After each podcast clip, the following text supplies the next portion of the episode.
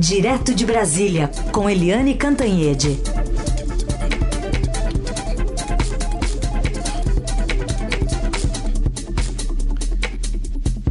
Oi, Eliane, bom dia. Bom dia, Raíssa e Carolina, ouvintes. Bom dia, Eliane. A gente vai começar falando sobre um assunto que está repercutindo bastante eh, nas redes sociais porque a gente está tendo um grande protesto mundial pela morte de um negro, né, do George Floyd lá nos Estados Unidos, durante uma ação é, da polícia, né, um policial especificamente negro.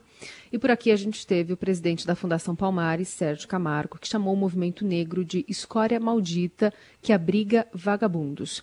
A ofensa foi proferida em uma reunião fechada, cujo áudio foi conseguido pelo Estadão, e a gente separou dois trechos. Nesse primeiro, da gravação em questão, Camargo fala de um suposto furto de celular e insinua que isso foi feito para prejudicá-lo. Não tenho que admirar Zumbi dos Palmares, que também era o filho da p que escravizava pretos. Não tenho que apoiar a dia da consciência negra. Movimento negro, os vagabundos do movimento negro. Se escolhe maldito. Na outra parte da gravação, Camargo ataca as religiões de matriz africana, chama uma mãe de santo de macumbeira, diz que não dá mais verba para terreiros e também, é, em meio a muitos palavrões, ordena que os seus diretores entreguem funcionários esquerdistas. Não, não tive reembolso de aluguel, 4 mil reais de aluguel para o crédito. Não recebi, janeiro e fevereiro. Agora vou ter que devolver celular por uma liminar que me censurou por causa das minhas opiniões em redes sociais, porque a esquerda acha que é propriedade, o negro é uma propriedade dela. Não tem direito à livre opinião, só pode expressar a opinião da cartilha. Vocês vão se foder, né, meu irmão? Se, achar, se tiver um esquerdista aqui, vocês me digam onde está esse filho da p que eu quero exonerar, ou demitir. Ou mandar para outro órgão, se for efetivo. Você tentaria aqui tirar isso? Qualquer um. Eu exonerei três diretores lá, assim que voltei, qualquer um deles pode ter feito isso. Bom, Eliane, tem diversas perguntas né, sobre esse assunto aqui para você, mas queria primeiro uma análise geral sobre essa manifestação de Sérgio Camargo. É, é o que você disse, né, Carolina? O mundo inteiro é, chocado, né, perplexo, ferido com aquelas imagens do policial branco com o joelho no pescoço do George Floyd nos Estados Unidos, matando o George Floyd. Né, um rapaz de 46 anos, pai de uma filha, é, e que falava: Por favor, não consigo respirar, não consigo respirar não conseguiu mesmo e morreu. Aquelas imagens é, mexeram com os brios americanos. Você vê que as imagens de, de manifestações têm negros, brancos, latinos, todos juntos na condenação a esse tipo de coisa, que é uma questão cultural americana, né? esse racismo entranhado, né? enraizado nos Estados Unidos, e o mundo inteiro resiste a isso. E aqui no Brasil a gente vai na contramão. Né? Parabéns às, às nossas repórteres, a, a, Vera Rosa e a Júlia Lindner, que conseguiram essa fita do eh, diretor da Fundação Palmares, o Sérgio eh, Camargo Nascimento, porque realmente é um absurdo. Ele é um homem negro ele cuida da Fundação Palmares, que, que é responsável pela cultura negra, por desenvolver a cultura negra no país, e ele, evidentemente, ele tem ojeriza a cultura negra. O Sérgio Camargo, inclusive, já foi afastado do cargo por decisão judicial né? A Regina Duarte, quando era secretária, aliás, ela era, é, ninguém sabe cadê a Regina Duarte, quem é secretária da Cultura. Ela também queria tirar o Sérgio Camargo, não conseguiu, porque o governo mantém.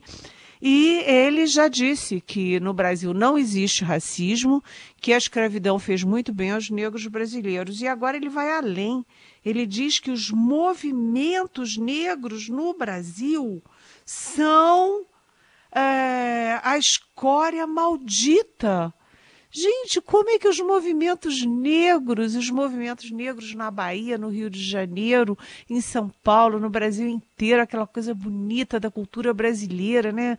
Os negros brasileiros lembram a nossa comida, a nossa dança, é, a nossa música, né? As nossas é, é, pinturas e ele diz que isso tudo é uma escória maldita. Além disso, ele diz que não vai dar um tostão para macumbeiro, ou seja, ele está desrespeitando uma religião. Isso é inconstitucional, porque as pessoas têm direito ao seu culto.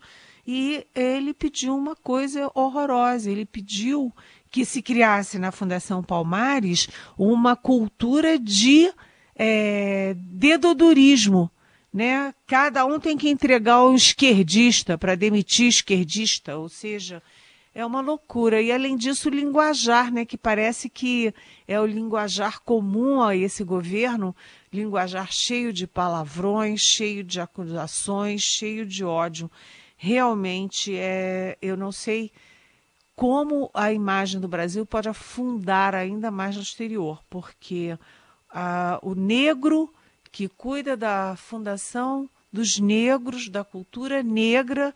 Ele tem ojeriza a cultura negra aos negros e acha que não há nunca que a escravidão foi boa e que a culpa de tudo é dos negros. É assim, esse episódio, gente, diz muito, muito, diz muito não só do que, que o governo Bolsonaro considera cultura, porque vocês viram que o primeiro secretário, Ricardo Alvim, é, fez, foi demitido, não porque o Bolsonaro não gostasse dele, mas porque foi pressionado por todo mundo por fazer aquele, é, aquela coisa inacreditável, fazer um, um, uma apresentação de cunho nazista. Então, o secretário da Cultura foi ah, demitido por é, ter ali um namoro, uma simpatia nazista o, o homem da Fundação dos Negros é, tem ojeriza a cultura negra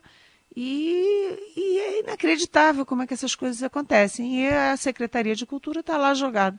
A, a, Regina Duarte assumiu sem nunca ter assumido, saiu sem ter nunca saído, está entregue ao, às baratas, porque, na verdade, o presidente não dá o menor valor à cultura no Brasil, acha que cultura é coisa da esquerda. Eu gostaria de saber o que, que a nossa direita ilustrada acha disso. Será que a cultura é uma coisa tão abjeta e tão só da esquerda? É uma dúvida, né, gente? É. Bom, Helene, já tem até perguntas sobre esse assunto, mas antes só uma observação que do jeito que ele fala e já vinha falando, é ele fala em extinção do movimento negro, né? como se fosse algo assim que você, sei lá, joga um inseticida e mata, né? Extinção foram as palavras utilizadas por ele, extinção do movimento negro. Aí a gente está Mas... indo nesse caminho, né, Heisen? Extingue o movimento negro, aí o ministro da Educação quer extinguir os povos indígenas. Vamos extinguindo tudo, né, que nós criamos, né, e é. que nós somos. Porque nós somos isso, né? Somos sim. Bom, tem perguntas aqui de ouvintes sobre isso. Por exemplo, uh, bom dia. Não é arriscado esse presidente da Fundação Palmares entrar nessa polêmica em plena manifestação mundial contra o racismo? Não tem como proibir essa figura de assumir um cargo tão importante para a defesa e direito dos negros? Ele não me representa, ah, aqui não tem o nome da pessoa, mas aí tem outra, outro ouvinte que pergunta também se esse movimento lá dos Estados Unidos pode ter alguma ressonância por aqui. Aí já é Andy perguntando é, a respeito da ressonância por aqui e o outro ouvinte se não daria para impedir que ele continuasse aí o, o Sérgio Camargo. Oi, bom dia, Andy. Bom dia você, ouvinte que não se identificou. Na verdade, o Sérgio Camargo tinha sido afastado pela justiça, como eu disse. Teve um juiz que disse: esse homem não está é, apto a ocupar essa função. E a justiça tirou o Sérgio Camargo, mas o governo insistiu e ele assumiu. Ele está lá não para criar, não para estimular a cultura negra. Ele está lá, como você disse, Heisen, para extinguir a cultura negra brasileira. É, é evidentemente que ele não vai conseguir, porque a cultura negra está em cada um de nós. Né? Tá em, em todos nós, tá, é, faz parte da alma brasileira. Ele não consegue destruir a alma brasileira, mas ele está ali para destruir os, é, os eventos, os líderes da cultura negra. E Andy, é, eu acho que isso piora ainda mais né, a situação do Brasil, a imagem do Brasil. Se você vê as charges do Brasil e do governo brasileiro no exterior são estarrecedoras, e isso piora ainda mais. E pode, né, nesse momento de muita tensão política e econômica, né, a pandemia está correndo solta, o risco de, aí de, de, de problemas sociais graves, né? Você pode ter também um reflexo do que está acontecendo nos Estados Unidos aqui dentro do Brasil. Aqui você já tem movimentos pró-Bolsonaro, agora domingo começou o movimento anti-Bolsonaro e essa questão da Fundação Palmares e da questão do racismo, da questão da cultura negra, pode servir de caldo de cultura é, num momento de grande tensão. Ou seja, é, vou dizer aí, mais uma fagulha nessa fogueira. Aliás, nesse sentido, tem outra mensagem aqui da Carolina Garçom, de, é, acho que é presidente prudente aqui em São Paulo. Queria saber da Eliane, será que o governo não presta atenção nesses absurdos? Também falando sobre o Sérgio Camargo. Nesse caso ele até presta, né? Mas talvez não seja o foco impedir né, esse tipo de manifestação, não, Eliane? Oi, Carolina. Pois é. É que você pensa como a gente, né, Carolina? É, as pessoas normais pensam isso. Como que o governo não está vendo isso? Mas é o oposto. Não é que o governo não esteja vendo. O governo está vendo e o governo botou o Sérgio Camargo Nascimento lá exatamente porque ele é isso porque, na verdade, o Sérgio Camargo reflete a opinião do presidente Jair Bolsonaro e dos filhos do presidente Bolsonaro quanto aos movimentos negros. Eles acham que tudo é comunista, tudo é esquerdista, que o mundo todo é contaminado pelo, pelo dragão do comunismo que vai nos engolir a todos. E, na verdade, o Sérgio Camargo foi escolhido exatamente para minar né, o movimento negro. Ele é o negro contra o movimento negro, ou seja, ele racha o movimento negro, que, na opinião do presidente, é um movimento contaminado pela esquerda, pela, pelo comunismo, essas bobagens ideológicas que o Bolsonaro tem na cabeça dele o tempo inteiro. Ou seja, o Sérgio Camargo não está lá apesar de ser o que ele é, ele está lá porque ele é o que ele é.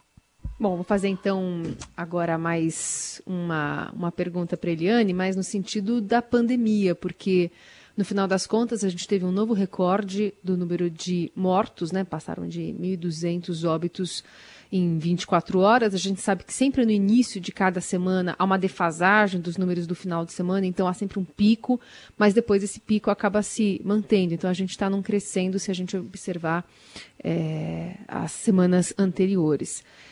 E o presidente parece que também não não não não está muito, como é que eu vou dizer? É, não está muito solidário às famílias, às pessoas que estão perdendo seus entes queridos aqui no Brasil, né, Eliane? Sabe, Carolina, é, quando a gente olha aquela, aquele vídeo fatídico da reunião de 22 de abril, lá no Palácio do Planalto, do presidente Jair Bolsonaro com os ministros e tal, que o, o ministro, então ministro Sérgio Moro, saiu na metade, foi embora, virou as costas, foi embora, e aí deflagrou a maior crise do governo. É, a gente vê a ministra Damares Alves, que é, eu nunca sei como é que é aquele monte de coisa, mas é ministra dos, dos direitos humanos, da família, da mulher, de um monte de coisa. A ministra Damares Alves, ela fala que este governo é o governo da vida e da família. E aí eu olho aquilo, acho muito estranho, porque é o governo da vida. Uhum. Mas aí você tem o recorde é, 1.262 mortos da pandemia no mesmo dia. Você já tem 31.199 mortos, quer dizer, até ontem, até ontem à tarde, nas estatísticas oficiais, sem considerar subnotificação e sem considerar as horas de ontem até hoje. Você já tem 550 mil contaminados é, pela pandemia no país e o governo não fala nada sobre isso. Nem a Damares fala nada sobre isso, nem o ministro interino da Saúde é, lamenta. Ontem o Congresso fez um, uma homenagem aos mortos e às famílias dos mortos, mas o Executivo não faz nem isso. Né? E o presidente da República anda de jet ski, anuncia que vai fazer churrasco, pega a criancinha no colo sem estar tá usando máscara, anda de helicóptero sobrevoando a, a Praça dos Três Poderes, e agora a novidade é que ele anda até a cavalo no meio da multidão.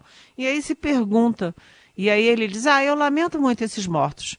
Mas, ó, é o destino, hein, gente? É o destino. Ou seja, o presidente dizia que era uma gripezinha, um resfriadinho, que era uma histeria da mídia, que, enfim, ele veio menosprezando, menosprezando, menosprezando, e agora diz, ah, é o destino, né? Todo mundo vai morrer mesmo. Ele mesmo já disse, ah, eu também vou morrer e tal. E ele não está prestando atenção que até o amigo, né? Ele diz que é amigo do Trump.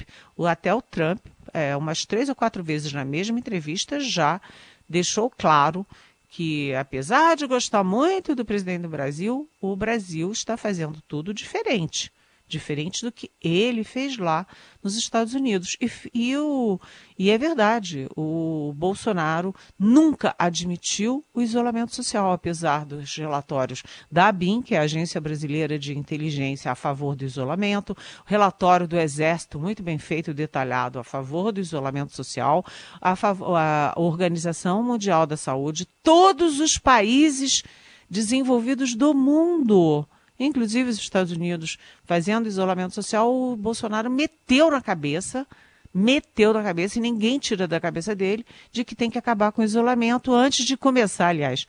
E, hum, e isso custa vidas, né, gente? Porque se você olha todos os estudos científicos, quando há isolamento, a curva é uma. Quando não há o isolamento, a curva é outra. E quando a curva é outra, sobrecarrega o sistema de saúde e as pessoas não têm como ser atendidas adequadamente, ou seja, morre muito mais gente. Mas essa frase do presidente é, é, é o destino, né? É o destino morrer. Ela corresponde àquela outra que é. E daí? Está morrendo gente? E daí? Essas coisas todas é, vão fazendo é, uma coleção de frases do presidente da República, não apenas, aliás, na pandemia, mas em vários aspectos da vida nacional. Participação direto de Brasília da Eliane Cantanhede. Bom, Eliane, Polícia Federal, trabalho pelo jeito não está faltando, né? Tem um inquérito aí das fake news. E agora esse vazamento de ontem, né, de dados do presidente, dos filhos, ministros e aliados. Pois é, é a PF está dando um duro danado, porque a PF tem que investigar as acusações do ex-ministro Sérgio Moro uh, contra o presidente Bolsonaro de interferência na própria Polícia Federal. É, tem que investigar também aí as, as é, é, fake news. Né? Você tem 29 já envolvidos, hoje começam os depoimentos desses envolvidos. Né? Já há uma informação hoje é, na internet de que o, o próprio ministro Alexandre de Moraes, que é o relator, já ouviu o Felipe Martins, que é o assessor internacional da presidência.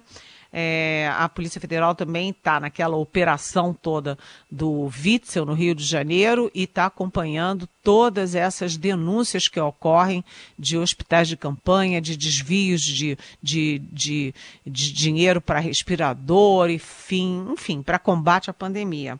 E agora tem essa questão que é muito grave, e aí, neste sentido, nós temos todos que apoiar a presidência da República do Brasil, porque não é possível que haja esse tipo de coisa, né? As pessoas violando o sigilo de dados pessoais do presidente da República, dos filhos do presidente da República, de figuras de alta é, da alta cúpula do governo. Então a Polícia Federal agora vai investigar isso a pedido do ministro da Justiça pedido não, né, por determinação do ministro da Justiça André Mendonça. Ou seja, no meio do caos, é, mais dados sobre o caos, porque é, como é que pode, né, os dados do presidente da República, é, até endereço das pessoas, telefones pessoais e tudo circulando num ambiente conflagrado como o que a gente tem no Brasil.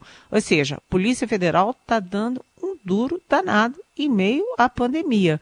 E trabalho não falta, viu? Bom, vamos às perguntas dos nossos ouvintes. Tem uma que vem de Viçosa, Minas Gerais, do Jonas Vargas. Ele escreve aqui para você, Eliane. Feliz com a sua volta e recuperação né, da, da, da saúde. E quer saber, agora que Augusto Aras deu entrevista para a Globo com um tom mais independente, já podemos começar na contagem regressiva para a troca uh, do comando da, da PGR? Oi, Jonas. Muito bem-vindo, você aí de Viçosa, Minas Gerais. É...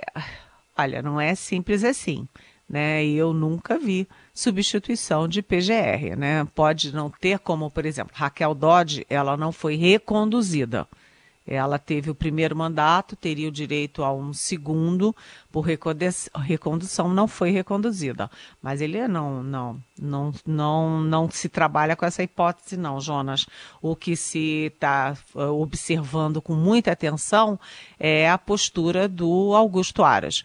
Um dia ele está lá abraçado com o presidente, sendo condecorado pela Ordem do Mérito Naval, e aí o presidente fala que ele pode ser candidato a, a uma vaga no Supremo, ele todo sorridente. Aí no dia seguinte, depois de mais de 500 mil procuradores, né, dando um chega para lá no Augusto Aras e lembrando da independência da PGR, aí o Augusto Aras recua, né? E aí quando o presidente fala né, que é, que é uma, um arquivamento natural do processo do Moro contra ele, o Aras diz na televisão, diz para Pedro Bial na Globo, que, olha, faltou o presidente combinar comigo. E agora essa, esse manifesto de mais de 500 mil procuradores chegou ao Congresso, que basicamente pede o seguinte: tem que seguir a lista tríplice. O presidente não deve escolher da cabeça dele um procurador qualquer né, é, é preciso seguir a lista tríplice como os presidentes anteriores faziam. Ou seja, o Augusto Aras, ele não vai sair, mas ele tem que se comportar direitinho, porque a população brasileira, a opinião pública, os próprios colegas de procuradoria, é, enfim, está todo mundo de olho na independência. Ninguém quer que ele persiga Ninguém, mas também ninguém quer que ele feche os olhos para o que ele tem que fazer. Ou seja, a situação dele é assim um fio da navalha, Jonas. Bom, tem uma pergunta aqui também, é, Eliane, da Camila, mas antes ela conta aqui, toda manhã entre nove e nove e meia, ela diz aqui, eu e minha cachorra tomamos sol e eu tomo meu cafezinho, não é cafezinho, é cafezinho, ouvindo vocês três. Então ela tá, deve estar tá agora fazendo isso. E aí ela diz: Minha pergunta é, Eliane, o que você achou das torcidas de futebol nas ruas? Oi, Camila. É, obrigada a você, obrigada ao Jonas, obrigada ao Andy, obrigada a vocês que nos mandam essas perguntas tão, tão bacanas. É, essa questão das torcidas precisa ter muito cuidado. Por quê? Porque, primeiro, você até agora tem essas manifestações das pessoas pró-Bolsonaro, que aliás me irrita uh, um grupo só de brasileiros uh, assumir, se apoderar dos nossos símbolos nacionais, nossa bandeira, nosso verde, nosso amarelo. Isso não é de grupo nenhum, isso é da nação brasileira. É minha, é sua, é de todos nós, né? mas você tinha só esse, essas manifestações pró-Bolsonaro. A partir de domingo passado, você começou a ter essas manifestações de torcidas, inclusive, torcida do Palmeiras junto com torcida do Corinthians nas ruas. Só que é preciso muito cuidado, muito cuidado, porque manifestação pacífica é bem-vinda Mas manifestação que você tem, ou gente mal intencionada lá dentro, tipo black bloc, ou gente infiltrada que não quer manifestação, quer confusão, você pode desandar as coisas. E aí você tem quebra-quebra, você tem é, confronto com a polícia, bomba de la gás lacrimogênio, e ninguém lucra com isso. Ninguém lucra com isso e pode ter aventureiros querendo isso, querendo isso para justificar a chamada do, da, dos, das Forças Armadas para garantir lei e ordem. Ou seja, pode ter gente se infiltrando em movimentos, quebrando coisas, primeiro para comparar o, o movimento verde-amarelo tão bonitinho, cheio de crianças e velhinhos, com o movimento contra o Bolsonaro. Olha, todo mundo de preto, de máscara, quebrando tudo. Isso é uma comparação ruim se você quer fazer uma manifestação pró-democracia. Né? E segundo, porque pode ter infiltração, pode ter o uso para justificar aventuras que nenhum de nós quer. E, portanto, é uma questão muito delicada. Sem contar, né, Camila, que a gente tem uma pandemia e que a única forma de você conter o avanço da pandemia é evitar aglomeração, gente na rua, todo mundo pertinho, um passando uh, o coronavírus para o outro. Então, essas coisas têm que ser pensadas com muita cautela, muita prudência. Muito bem. E assim a gente vai se despedindo aqui da Eliane Cantanhede, contando com a participação dela amanhã, sempre a partir das 9 horas da manhã. Para mandar perguntas, a hashtag é Pergunte para Eliane nas redes sociais. Lembrando ainda que a coluna dela fica disponível para você ouvir né, nas plataformas de streaming como podcast. Eliane, obrigada. Até amanhã. Até amanhã. Beijão.